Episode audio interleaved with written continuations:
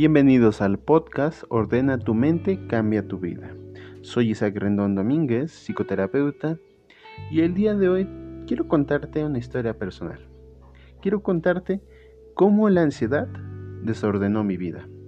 Como ya lo he dicho en otras ocasiones, en algún podcast o en mis redes sociales, yo durante mucho tiempo sufrí ansiedad.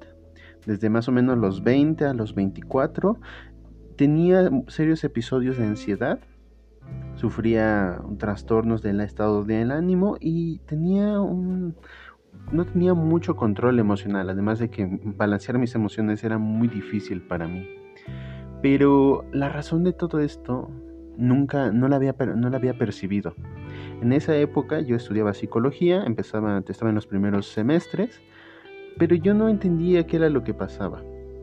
Y porque la ansiedad es muy se puede disimular de muchas maneras.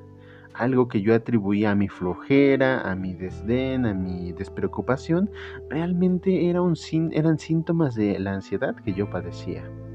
A mis 20 años yo me sentía pues realizado en aspectos, en cosas que uno se preocupa a los 20 años, en hacer las cosas que uno quiere a los 20, pero a nivel profesional realmente yo nunca no visualizaba qué era lo que quería hacer y sobre todo postergaba mucho esas ideas. Y se preguntarán, ¿y por qué, por qué postergar es un síntoma de la ansiedad? Y es muy sencillo. La ansiedad es un mecanismo de defensa de nosotros ante el peligro. Muchas veces tenemos dos opciones cuando nos enfrentamos a algún peligro, sea real o imaginario. Lo que hacemos es huir o pelear. Huir implica dejar correr o escaparte de una, de una situación y pelear implica enfrentarte a eso. Probablemente lo que cause más ansiedad es confrontar, pelear. Y en el reino animal hay que pelear para salvar nuestra vida. En el mundo moderno en el que vivimos, ya nosotros no tenemos que salvar nuestra vida ni huir de depredadores. Pero sí hay situaciones que nos hacen pensar que podemos estar en riesgo, como algo vergonzoso que no quieran hacer, como algo que les incomoda, como en esa, en esa época a mí, para mí era muy difícil hablar en público. Grabar un podcast para mí hubiera sido imposible en esa época, pero lo más difícil para mí era exponer ante un salón de clases con mis compañeros y hablar sobre un tema. No era algo que yo quisiera hacer y mi cuerpo reaccionaba de cierta manera. Me hacía sentirme Em, tembloroso, asustado, nervioso. Yo no distinguía que era ansiedad, yo no sabía que era esto, este padecimiento. Pero yo siempre trataba de evitar esas cosas, hasta el punto de faltar a las clases para no exponer, de reprobar materias porque las sentía muy difíciles, de dejar de ir algunos días a la escuela, em, evitar muchas situaciones. Y esta era la razón por la cual la ansiedad poco a poco empezó a desordenar mi vida.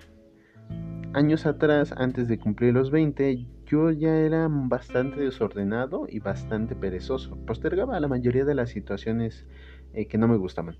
Desde hacer tareas, entrar a clases que no me gustaban, al punto en el que iba en la prepa y me saltaba todas las clases de educación física porque yo me sentía muy torpe. Además de que tenía sobrepeso y tenía pésima condición, no me gustaba eh, exponerme a esas situaciones. al enfrentarme a yo tener que hacer ejercicio y hacer algo mal.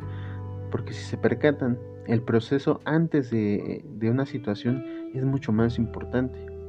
Mi ansiedad me hacía evitar ciertas cosas. Mi ansiedad me hacía eh, alejarme de situaciones que yo no quería. Y en parte de eso, la ansiedad te genera un mecanismo muy interesante. ¿Por qué? Porque muchas veces nos da miedo fracasar. Y entonces, como tenemos ansiedad, es mucho más fácil evitar una situación que confrontarla. Por ejemplo, yo nunca estudiaba para los exámenes y no me había percatado que era por, por, mi ansiedad. ¿Por qué? Se preguntarán. Porque eh, dentro de mi mente yo creía que si no estudiaba y reprobaba, pues era, era, era, no era mi responsabilidad de esta manera. Pero si yo estudiaba y reprobaba, toda la responsabilidad era mía. ¿Entienden? estaba yo evitando la responsabilidad. Y mi ansiedad me hacía evitar la responsabilidad en muchas cosas. Responsabilidad dentro de mis, de mis actividades en la escuela, en mis actividades en mi casa, porque mi nivel de ansiedad era proporcional al nivel de desorden que yo tenía en mi habitación. Entre más ansioso me sentía, mucho más desordenado era. No tendía mi cama, mis cosas estaban tiradas por todos lados, acumulaba mucha basura y no, no me daba el tiempo para tirarlo. Y es más, cuando intentaba tirar algo, no sé si a la mayoría les ha pasado, decía, ah, tal vez esto me sirva después, así que no lo tiraba. Y si se dan cuenta, ahí está la ansiedad actuando otra vez. Te está diciendo, no, no, preocúpate. Creo que eso te puede servir algún día y si lo tiras, ya no lo vas a tener y te vas a lamentar mucho no haberlo tenido.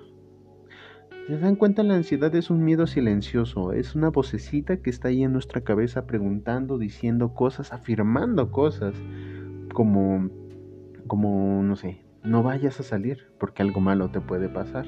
No uses esa ruta porque algo malo te puede pasar. No hables de esta manera, no pienses de esta manera, no te peines así. Infinidad de cosas. Todo, todo, todo lo que nos eh, genera una sensación de preocupación es nuestra ansiedad advirtiéndonos y de forma eh, un poco ilógica protegiéndonos. Nosotros queremos evitar muchas cosas, eh, al punto que parecemos personas muy supersticiosas. Como si no me he visto de esta manera, creo que seré menos atractivo, menos guapo, menos guapa, o creo que me van a reír de mí. A veces no siempre hay que hacer caso a esa vocecita. En mi caso, esa vocecita tardó mucho tiempo en irse de mí, hasta que no tomé la determinación de hacer un cambio, hasta que no decidí que ya era momento de que quitara eso y hasta que no le puse nombre porque todo eso que yo hacía, mi desorden, mi falta de organización, mi falta de compromiso, mi inestabilidad emocional, no era algo que yo que, tuviera por porque sí. No era algo que venía inherente a mí, que era parte de mi personalidad, sino era algo que era un síntoma y una consecuencia de mi ansiedad. Desde no querer hacer ejercicio hasta tener una mala alimentación, hasta eh, evitar relacionarme con las personas. Todo eso era un síntoma de mi ansiedad. Me sentía sofocado, agotado y después entraba en contradicción porque me sentía enojado conmigo mismo por yo no poder hacer las cosas que quería. Cuando me proponía algo, alguna meta, objetivo, cuando estaba a punto de hacerlo siempre lo postergaba. Y se preguntarán, ¿y por qué? Y era precisamente por mi ansiedad. Por eso yo hago mucho énfasis eh, y ayudo a la gente con ansiedad a que se organice. Porque no siempre un cambio de mentalidad viene acompañado con un cambio de conducta. A veces hay que primero cambiar nuestra conducta, aprender a ser organizados, como funcionó en mi caso, para después hacer los cambios internos. Los cambios no siempre ocurren solo en una dirección. Es muy común de muchos psicólogos afirmar que si tú lo razonas, si tú lo entiendes, tú empiezas a cambiar tu vida. Pero la realidad es que hay otra manera. Desde la forma como yo doy la terapia, mi terapia está enfocada en cambiar la forma como tú actúas y después, como consecuencia, también cambiar la forma como tú piensas. Esto es algo que a mí me funcionó perfectamente. En un principio yo me negaba a aceptar que sentía ansiedad pero posteriormente, enfocándome en tareas específicas, en intentar al menos 5 minutos hacer algo, me di cuenta que esa era la solución. Que intentar hacer algo aunque te, diera ansiedad, aunque te sintieras angustiado y preocupado, era como se empezaba a resolver. No planeando y no imaginando que algún día lo ibas a hacer. Cuando quieres tomar determinación tienes que intentarlo al menos, no sé, 20, 5 minutos. Inténtalo 5 minutos algo que no te gusta hacer. De hecho, así fue como empecé a hacer ejercicio. vi una rutina en internet y dije, voy a intentar las 5 minutos. El primer día lo hice, intenté 5 minutos, no me sentía cómodo, me, dio mucha ansiedad, me preocupé, dijo, y si no sirve, voy a estar perdiendo mi tiempo, un montón de cosas. Al siguiente día lo volví a intentar y alcancé a, a durar 10 minutos a cada día iba avanzando un poco a poco hasta que unos un año después ya no podía dejar de hacer ejercicio y formó, empezó a formar parte de mi vida.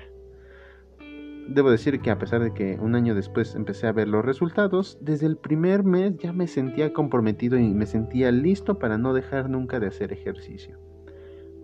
No siempre las excusas son necesarias o son casuales. Las excusas, las cosas que no te permites hacer o la forma como justificas que no hiciste algo, es solo un síntoma de que tu ansiedad está gobernando tu vida y no que tú estás gobernando a la ansiedad. Cada vez que te sientas o que quieras poner un pretexto, recuerda que es la ansiedad la que te está haciendo poner ese, ese pretexto. ¿Por qué?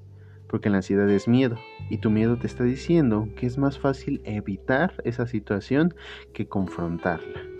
El miedo es útil, el miedo nos protege, pero no todo miedo es real. Ahora, como les decía hace un rato, ya no somos criaturas que dependemos de nuestras habilidades para sobrevivir. Ahora tenemos una vida moderna.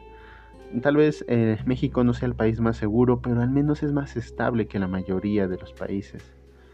Y podemos tener cierta certeza en algunas cosas.